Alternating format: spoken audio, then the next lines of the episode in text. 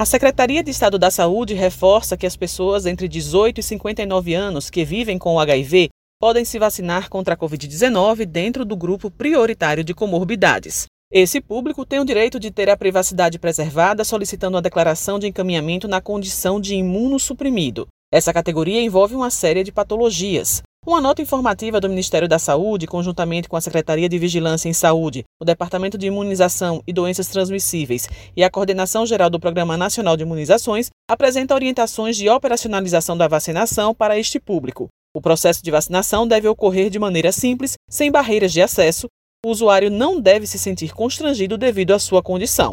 O gerente do Programa Estadual de ST-AIDS de Sergipe, José Almi Santana, explica que, além de um dos documentos recomendados pelo Ministério da Saúde, as pessoas que se encaixam no grupo prioritário podem requerer uma declaração numa unidade básica de saúde na qual possua vínculo ou esteja sendo acompanhada, ou indo até o Semar Siqueira Campos, onde funciona o laboratório de referência. Nós estamos fazendo uma convocação para as pessoas que são soropositivas, independente de seu estado imunológico, pessoas que têm o HIV, elas são incluídas como do grupo prioritário, que procurem a unidade básica de saúde para fazer a vacina contra a Covid.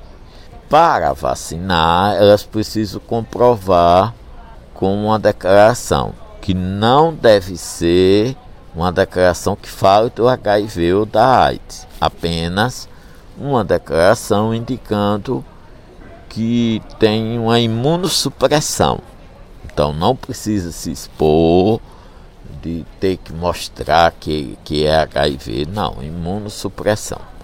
Essa declaração pode ser dada pelo serviço que, que a pessoa é acompanhada, o SEMAR Siqueira Campos, na Rua Bahia, lá no ambulatório especializado, pode ser dado também por um médico que tenha esse vínculo com essa pessoa, com esse paciente, o médico que acompanha também pode ser, pode ter esse relatório.